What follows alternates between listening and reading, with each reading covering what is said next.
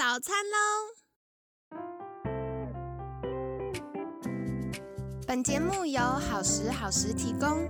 节目开始之前，请帮凯西一个小忙，订阅、分享、给予五星好评吧！也不要忘了追踪好时好时粉砖和 IG。现在也提供 Mr. Box 的订阅式赞助，让我们一起好好吃饭，好好生活，迎接幸福吧！来到凯西陪你吃早餐，我是你的健康管理师凯西。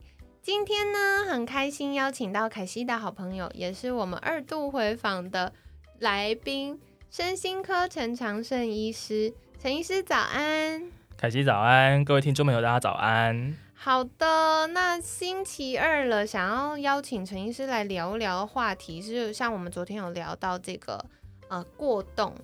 我觉得现在很多家长就会想说啊，是不是我给小孩吃了什么啊？还是小孩的电动打太多啊？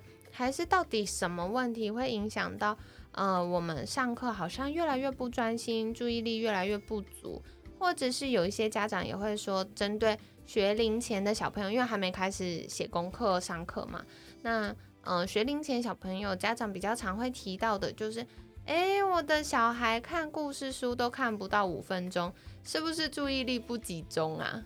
哦，这个 这个问题真的是啊大灾问，因为其实我们在评估注意力啊，或者是过动这些事情，有生活当中好多面向。嗯，那可能并不是说光是把孩子带到诊间给医生看个十五分钟、二十分钟就能够立刻回回答的问题，很多时候是需要家长跟学校的。老师共同合作，看着孩子在不同场域里面的活动啦，或者是他们的一些生活状况，才能够回答的。嗯嗯，了解了解。所以也不是说在呃当下我看到一个征兆，就觉得啊，他一定是有过动或没有这样子。是是是。不过是不是可以再请陈医师给我们？呃的听众朋友们、家长啊或老师们，有一些些他可以观察的指标，就是呃如果有这些现象，我们可以去请，比如说像身心科医师或职能治疗师协助做一些判断，然后或者是哎其实发现哦根本不是呃过动，那家长可以松一口气，用别的方式来协助小朋友。OK，好，嗯，所以如果是注意力不足过动这一个。呃，疾病的话，我们大概可以分成两个不同的层面来看。嗯，第一个是注意力不足的这个部分。嗯，那我们讲注意力，其实就是把意识集中在可以用的资讯，过滤其他没有用的资讯的一个过程。注意力像是一个探照灯一样，所以没办法集中精神在一件事情，或者是续航力不足，或者是其在集中精神做某件事情，但没办法转移的话，这个部分都会被我们呃开始有点担心这样子。那如果是一般常见孩子注意力不足，大致上有几个呃观察点可以看的。嗯嗯，第一个叫做忘东忘西。完了，凯西先举手。啊，你会想说，哎，其实我们正常人常常也会忘东忘西的啊，出门的时候忘记带钥匙，对啊，或者是出门的时候手机就放在家里面之类的。对，不过一般来讲，像这样子的状况，可能我们一个月发生不到一两次嘛。嗯嗯嗯，那有些孩子，他们可能是几乎每天都会忘记带东西到学校去，或是忘记把东西从学校带回来。有些还是很重要的。是是，我最常问的就是啊，联络簿有没有带回家？写好了功课有没有把放到书包里面，然后带去学校？嗯，或者是诶，铅笔盒是不是常常有一些小铅笔呀、橡皮擦又忘记带回来，或或者是放在哪里之类的？嗯，然后你会就会发现。家长跟孩子就拼命点头啊，一个礼拜就掉了好几次铅笔。对我最近啊啊前阵子来也隔了一段时间，就是九月开学的时候，然后呢，很多家有小一新生的宝宝妈妈就在群组里，在社团里就一直问说，请问橡皮擦一次要买几个？然后有经验的宝宝妈妈就说什么几个，一次买一盒。对，其实这个部分只要家长开始。慢慢的一步一步带说，我要怎样子规划好我的那个铅笔盒里面的东西，然后每次做好检查，大部分的孩子是不会有特别的问题的。嗯，那 ADHD 如果注意力不足的话，他常常在在那个检查收东西的过程当中，可能脑袋一分神就忘记了。那这个确实就是我们临床上面常常会问孩子们有没有忘东忘西这个问题的背后的意义，这样子。嗯，了解了解。那除了忘东忘西，还有什么指标吗？哦，还有其他的指标，包含的，比如说功课写好久好久。又是我，糟糕！我要去找陈医师挂号。这个部分的话，其实呃，我们会想想到说，哎，那功课写很久，这要怎样怎样才要写很久呢？我常常会问孩子，是说，那比如说班上同学都写完了，你还有没有在写？你会发现，真的有 ADHD 注意力不足的孩子，他们可能真的会需要其他同学的两倍甚至三倍时间。人家花了十分钟完成了，他可能就花了二十分钟、三十分钟都还完成不了。那甚至需要爸爸或者是妈妈陪在他旁边，一个一题一题解释，拉着他的手开始去写这些生字本啊之类的。所以功课写很长，那或许也代表了他在写功课的这段期间，常常是晃神或者是分神。那一晃神一分神呢，其实原本。的工作就中断了，那回去的时候要花更多时间才能够，哎，我刚才做到哪里啊？继续那份工作。对对对，长一点的孩子，他可能譬如说三年级、四年级，或是国国中了，考试就多了，他常常会跟孩子说，那所以一题，比如说呃一个简答题，那个题干可能很长嘛，分三四行。对，有些孩子就跟你讲说，他看了第一行以后。第二行他就看不下去了，然后还要从第一行开始看，这样子他就花好久好久时间。哦，所以原来就是，如果他功课写好久，或者是他常常看到一半就开始出神飘走了，或被别的事情分心了，那这有可能就是，哎，他有一点点注意力不能集中的状况。是的，是的。哦。那所以主要家长就是从哎容易忘东忘西，或者是小朋友功课写很久来观察吗？还有没有什么会需要留意的？再来的话就是呃大人讲话没在听这件事情。哇，是不是家长听完都觉得天哪，我孩子三个都中？通常这是一系列的，就是呢。嗯，从学校回来发现，哎，联络簿没带，课本没带，铅笔盒没带，然后呢，好不容易伸出来给他写了，写了又边写边玩，然后家长就念他说：“你赶快写，要吃饭啦，或赶快写，要睡觉啦。”然后呢，就继续玩，是不是一个系列？是是是，这些行为其实我们常常在孩子上面看到，但是是不是符合诊断，当然还是带过来给我们评估，然后还要看看说这些行为是本身是不是有。跨情境的，在学校也如此，在家里也如此，面对任何的人都是如此，或是每每上每一堂课都是如此，这样我们才会认真怀疑说，它确实是大脑的一些缺损导致的症状，而并不是一些情境或是他本身压力产生的行为。嗯，了解。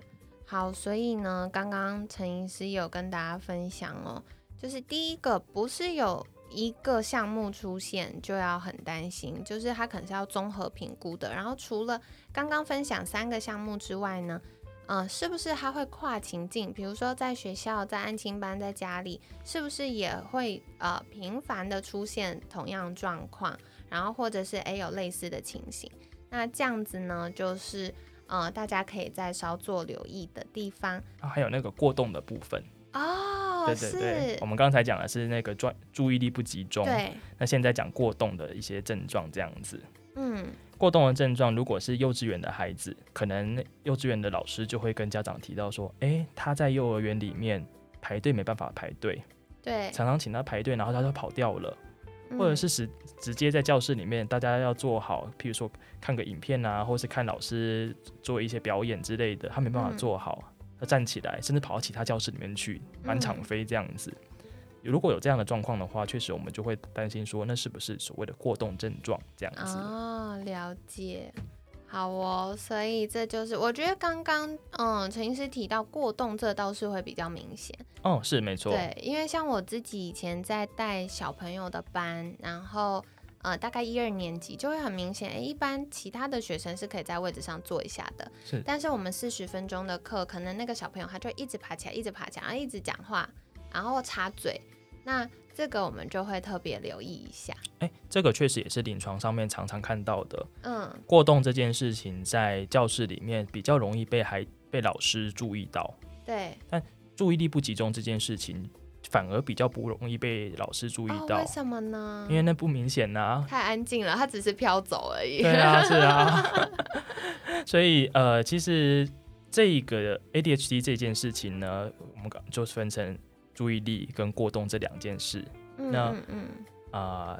家长在面对孩子的学习，如果遇到这个状况的话，或许可以想一想，说，哎，他在学校到底是遇到什么样子的情境或困难，然后有没有这样子的情形呢？那那如果有的话，再带到医院或是诊所来做专业的评估，这样子。嗯，了解了解，好哦。所以跟家长们分享，但也想要再请教陈医师，就是有可能我的小孩没有所谓注意力不集中过动症的状况，可是。还是会发现，哎，功课写不完呐，或者是讲什么都没在听啊。那有什么方法可以帮助我们让孩子的注意力可以持续久一点呢？哦，这个也是大在问，就是很难的题都要拿来问医师。我就尽量尽可能尝试的回答看看。哈哈，谢谢。注意力它这件事情，吼，其实牵扯到好多因素共同影响。嗯，你想想看，吼。呃，以前有一个研究是这样子的，说什么两岁以前注意力维持七分钟，三岁以前可以维持到九分钟，啊，四五岁的时候可以维持到十二十三分钟。嗯，那大家想一想啊，这个实验是怎么进行的呢？这个实验是大概将近一百年前哈，有一个一百年前，一九三二年，将快快一百年前了呀。呃，他们请一百多个孩子去玩他们最喜欢的玩具。看看他们能够持续这同一个活动多久？哎，那个是最喜欢的玩具哦。对他应该要爱不释手。是啊，是啊。嗯。所以你可以想象说，假设我请这一百多个孩子训练《古文观止》的话，一秒就抛弃他。你可以想象说，注意力这件事情，它可能就分成第一个孩子的智力，活动的难易程度，孩子对这些活动的兴趣。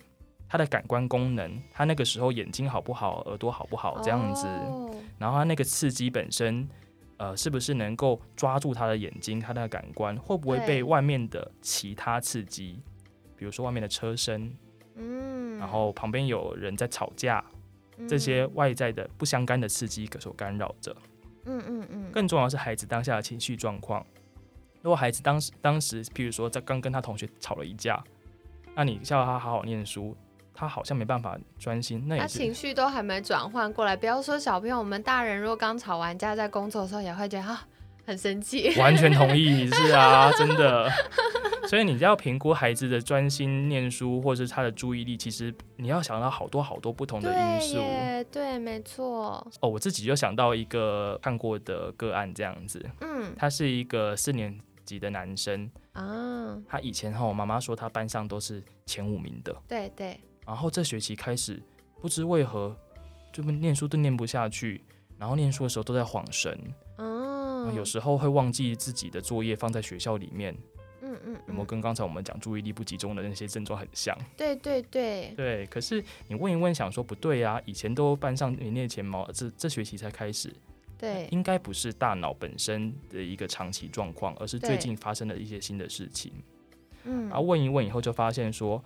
这次也其实哈换了一个新导师，哦，导师好像有一些情绪的状况，哦，在班上对孩子有一些无差别的吼叫，哦，孩子每天上学之前就开始恶心啊、肚子痛啊这样子，嗯，所以那反映的是孩子本身的情绪状况影响了他的学习跟他日常的活动。啊，后来这一个孩子他，嗯，学校也有一些处处置啦，这样子，也有人去关心那个老师的状况这样子，所以后来老师状况好好了，学。班级的气氛好了，孩子的学习也就没问题了。这样子，嗯嗯嗯，原来如此。所以其实他可能受到的影响的因素很多。是，嗯嗯嗯，好的。那接下来呢，想再请教陈医师的就是，哎，那如果我现在真的发现我的孩子容易呃注意力飘走，可是他又没有刚刚我们提到这些过动或者是注意力不集中状况。那要怎么样？家长可以做什么事情帮助小朋友呢？哦，OK，有一些行为的治疗是可以训练孩子注意做一件事情的时间跟品质的。嗯，那这些呃行为处遇呢，通常都需要家家长很有品质的陪伴。嗯，那什么叫做有品质的陪伴呢？跟着他一起做同一件事情，然后看着他做，情绪很平稳，情绪温和的跟着他一起做。大家有听到关键吗？请家长情绪平稳、温和的。我们常常不要说你们，我以前在看小朋友功课的时候，看看我就在想说，天哪，我好想帮他写哦，就觉得哦，怎么写这么慢？是啊，有时候我们看到孩子那个表现不如我们预期的时候，我们自己心中可能很多 OS，或者是有一些情绪跑出来。嗯，但重点是要让孩子觉得说，你跟他的陪伴是安有安全感的。对，是有温暖的这样子，然后在他比如说达到某一个明确目标的时候，我们就要给他奖励。比比如说好了，呃，学低年级的孩子，他光是在椅子上面坐着，然后好好写生字本，写个五分钟、十分钟，那就其其实很鼓，值得被我们鼓励的。嗯嗯嗯。那通常家长就可以给他口口头的鼓励。哎呀，你今天已经在这边写了十分钟了，好棒哦。啊，每十分钟就给他一个好棒哦，这样子，然后就爸妈就录完语音放在旁边，然后定时播放这样子。哦，那样子就不是陪伴的哦。就搞了半天是爸妈有那个 ADHD，就哦坐不住，小孩怎么写这么久，我好想飘走。哎，当然这呃这件事情也不见得就是说呃你晚上都一直要做的，通常其实好品质的陪伴，或许是爸爸，或许是妈妈。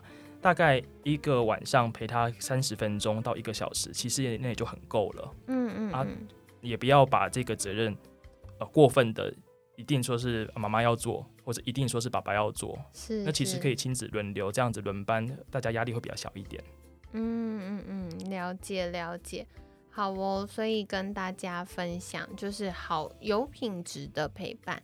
那除了陪伴之外呢，还有没有什么小技巧？如果是低年级的孩子的话，吼，我们刚才说注意力这件事情牵扯到好多不同的因素嘛。那其中一个我们大人可以帮忙协助排除的因素是什么呢？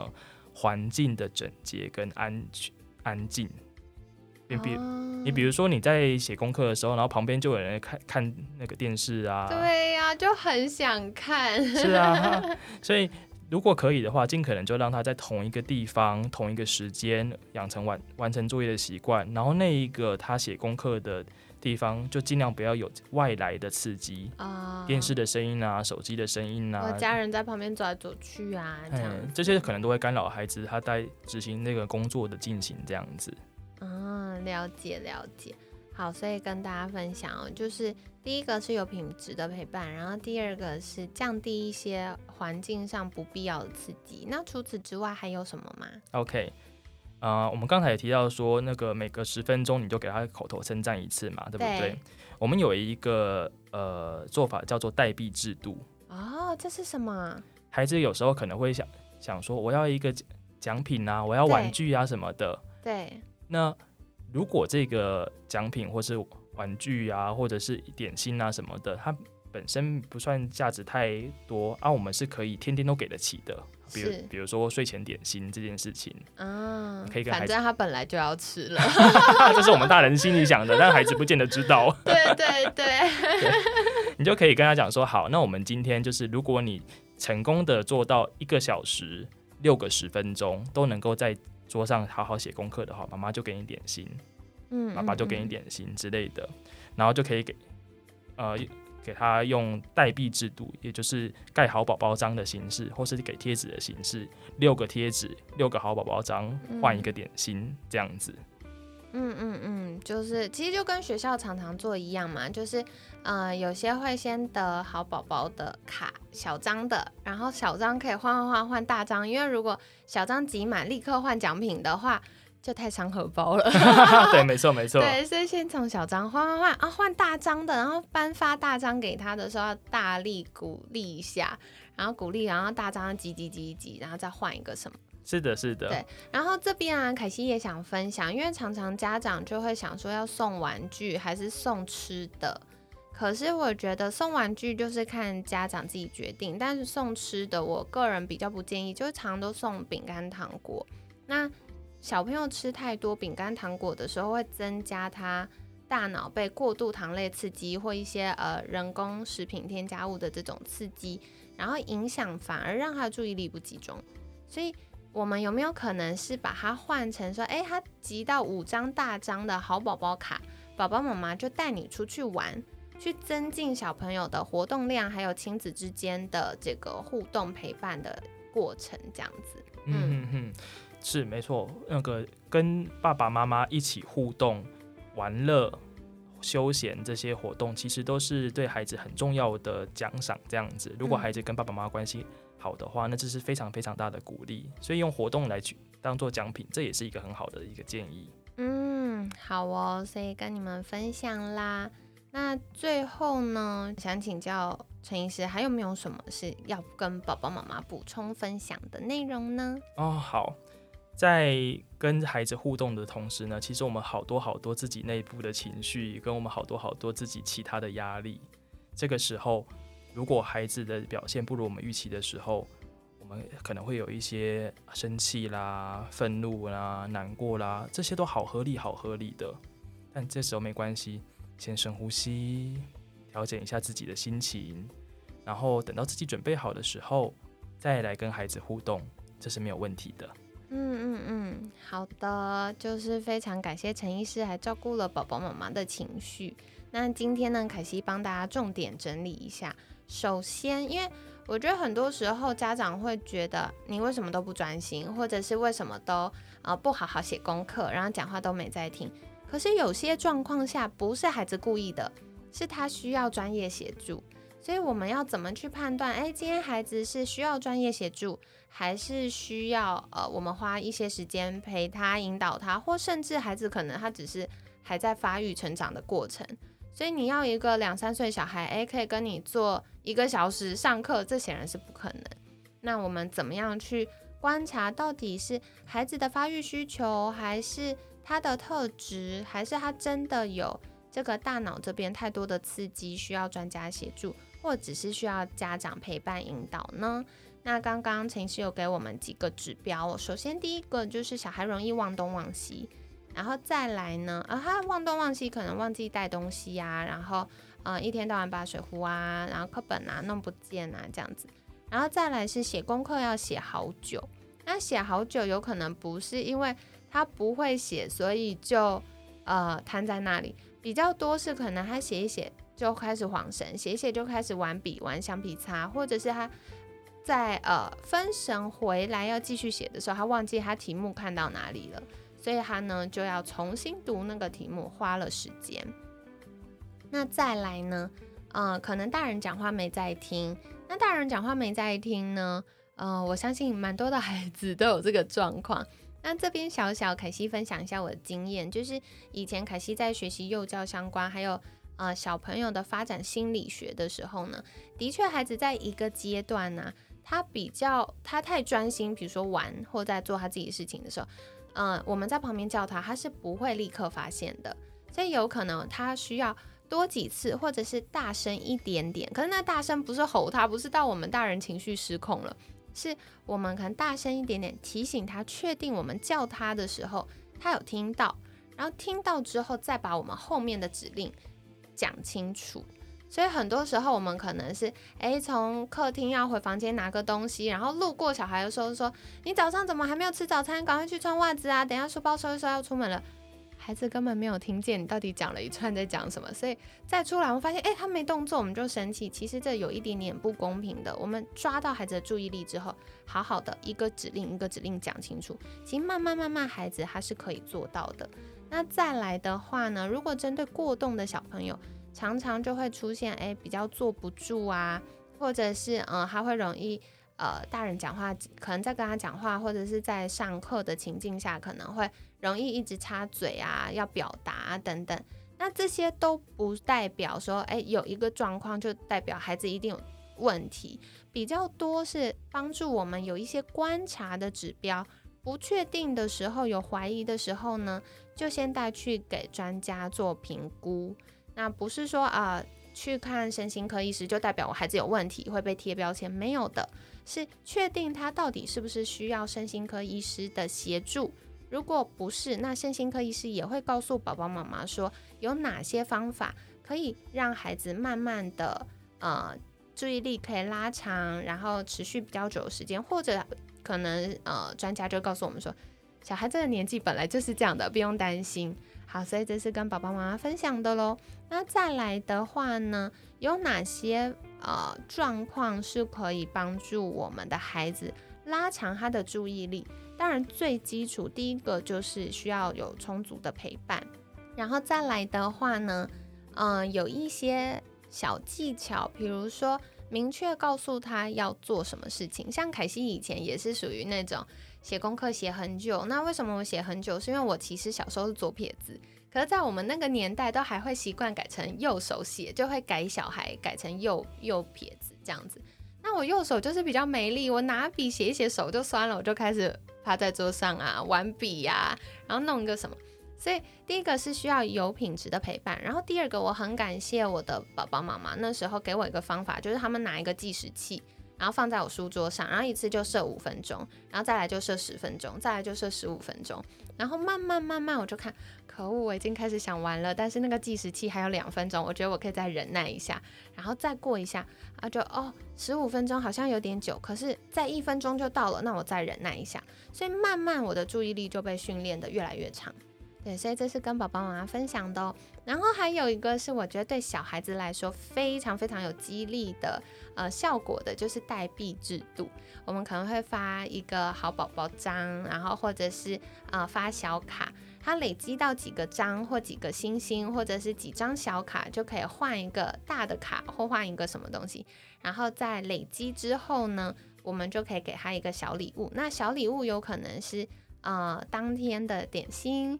然后或者是啊，比如说我们可以带孩子一起出去玩，那这些都是很棒的奖励。那凯西以健康管理师的身份，小小的建议是我们不要把垃圾食物当成奖励，因为这样子会在孩子的潜意识跟他的那个幸福感的认知里面呢，会把幸福跟快乐还有垃圾食物绑在一起。对，所以如果真的真的很想要带孩子放松吃一下。比如说，呃，炸鸡呀、薯条的话，就平常吃，不要把它当成一个他努力争取来的呃奖励，这样子会是比较好的哟。那今天呢，也很感谢陈医师精彩的分享。在节目尾声，想邀请陈医师再次跟我们介绍，有没有什么样的管道可以让这些宝宝妈妈，呃，寻求到陈医师的协助呢？好的，我的脸书的粉丝专业是身心精神陈长生医师。那欢迎大家来追踪看一看我写的文章，谢谢。好的，那凯西会把相关链接放在文案区，有需要的听众朋友们可以再去订阅跟追踪喽。那今天很感谢身心科陈长生医师的分享，每天十分钟，健康好轻松。凯西陪你吃早餐，我们下次见，拜拜，拜拜。